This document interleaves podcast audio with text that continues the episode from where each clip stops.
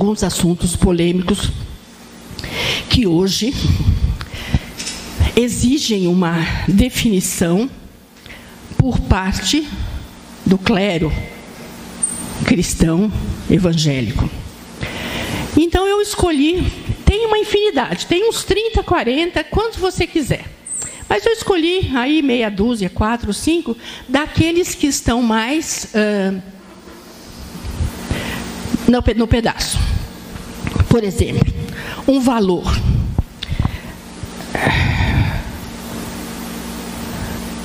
A virgindade. É ou não é? É um valor. Com certeza, olha lá, com certeza. Mas nós que somos líderes, nós sabemos de uma coisa: que nas nossas comunidades evangélicas, é um com certeza que não é observado pela grande maioria dos jovens. Ele pode estar no louvor, ele pode ser um professor da EBD, ele pode ser um obreiro dentro da comunidade. Mas ele simplesmente não observa esse item, como se uma coisa é uma coisa e outra coisa é outra coisa. E todos nós que estamos. Quem quiser interromper, pode, tá?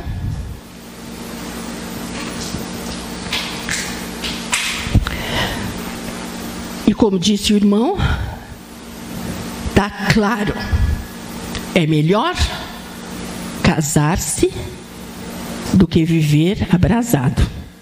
Então, nada de estudar, nada de comprar casa primeiro, nada disso. Vamos, vamos embora casar, porque a coisa está pegando e nós temos que resolver o nosso problema. Porque esta é a vontade de Deus, a vossa santificação que vos abstenhais da prostituição. Mas este jovem da nossa comunidade, ele não é moderno, ele é pós-moderno. Então, eu te pergunto, o que para ele é casar? É naquele momento que ele entra na igreja, que a noiva está de véu e grinalda, e que ele caminha até o altar e tem a bênção pastoral e todo mundo, ah, que maravilha, e ou é o momento que ele assina alguma coisa lá diante do juiz, ou é o momento em que ele e a sua noiva, o seu namorado, decidem começar uma vida sexual de compromisso um com o outro. O que é casamento para ele? Você já perguntou? Você sabe em que momento ele acha que ele casou? Então são essas questões. Irmãos, eu não estou dando nenhuma, nenhuma tendência aqui, vamos avacalhar o negócio. O que nós precisamos é saber: nós temos um público pós-moderno e nós temos a, a mania de falar tudo com os eternos chavões, como se isso fosse resolver. Mas não resolve. Por exemplo, é importante a vontade de Deus, a santificação, que vos abstenhais da prostituição. Beleza? Bom dia. Prostituição? Que negócio é esse? Ah, na virgindade, achei interessante que há umas duas semanas atrás, eu estava assistindo com meu marido o Café Filosófico. E o Café Filosófico, o palestrante estava abordando e em algum momento ele falou da virgindade.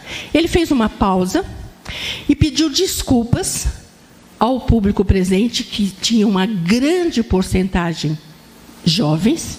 Ele, desculpa, é que agora eu vou falar de uma coisa que vocês não conhecem. E essa é a verdade. É uma coisa que vocês não conhecem e vocês pensam que é brincadeira? Não é. Eu tive a oportunidade de ter acesso à informação de uma conversa de um educador com um adolescente. E o adolescente foi falado na, era uma questão de relacionamento sexual entre o homem e a mulher, sem preservativo. Ele levou um choque. Porque assim como a tampa tem panela, a panela tem tampa, assim como o fogão tem quatro bocas, para ele, na cabeça dele, relação sexual só tem, só existe, só é concebida com camisinha. E tem, professor, relação sexual sem camisinha? Simples assim. Eles estão vivendo numa realidade outra. E nós temos o mesmo discurso. É para nós perdermos o nosso padrão? Mas é preciso alguma coisa, precisamos. Éramos amigos, conversávamos, e eu dizia assim: eu tinha certeza da minha salvação, eu tinha um compromisso sério com o Senhor, mas eu não sabia o que fazer com o Zé Roberto. Mas eu sabia uma coisa: para a minha igreja, eu não poderia convidá-lo. E falar para minha mãe, ela ou surtava ou tinha um infarto, mas ela ia morrer. Então, eu não falei. E até hoje me pesa o coração. Onde estará o Zé Roberto? Porque o homossexualismo, entre todas as outras coisas, está lá de novo. Nem os fofoqueiros, nem os maldizentes, nem os mentirosos, nem esse, nem aquele, nem aquele, e nem os adúlteros herdarão o reino de Deus. É uma verdade, com V minúsculo. Agora, diz também, é Ele Deus, quem perdoa todas as nossas iniquidades, que redime a sua vida da destruição, que te coroa de benignidade e ternas misericórdias. Este é o Evangelho que contempla a misericórdia, o amor, o cuidado, o acolhimento. Mas nós estamos com dificuldades. Quantos aqui, eu gostaria de conhecer mesmo, sinceramente, quantos tem na sua comunidade pessoas uh, homossexuais ou lésbicas? Amém. São pessoas que entram, que chegam, e sabe, nós não sabemos como lidar com essas pessoas. A gente fica de saia justa ou fica em cima da linha porque a gente quer, precisa alcançar essas pessoas, mas não sabe o que fazer.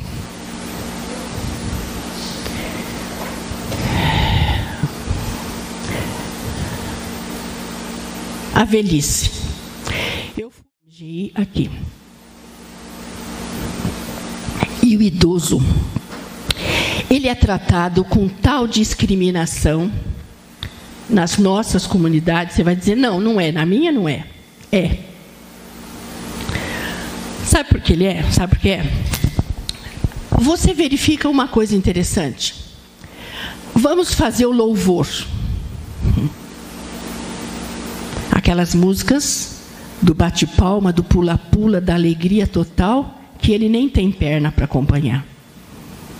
Quantas músicas do cantor cristão você resgata, ou da harpa cristã, para que ele participe de igual para igual com o louvor da juventude. Agora, é como se ninguém mais fosse ficar velho. A igreja é jovem.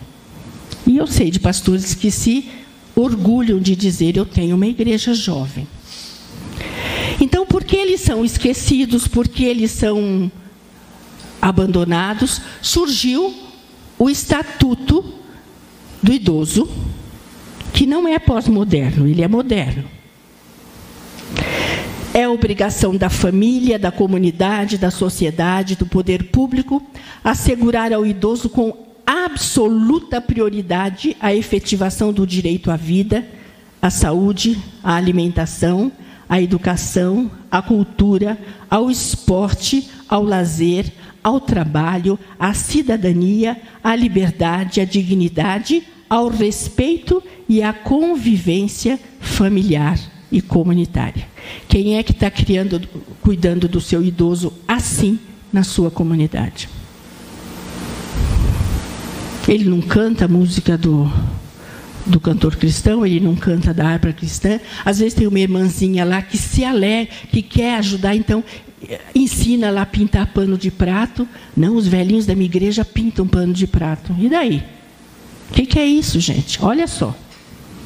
Direito à educação, à cultura, ao lazer, ao trabalho, vivendo na minha comunidade, vivendo na minha família e inserido na minha comunidade. É preciso um estatuto para dizer o que nós temos que fazer, quando a Bíblia pós-moderna já dizia isso. Agora, quando estou velho e de cabelos brancos, não me desampares, ó Deus, até que eu tenha anunciado a tua força a esta geração e o teu poder a todas as gerações vindouras. Aqui existe uma inclusão onde o idoso pós-moderno ele deveria de ser a voz na sua comunidade e na minha comunidade, mas ele é colocado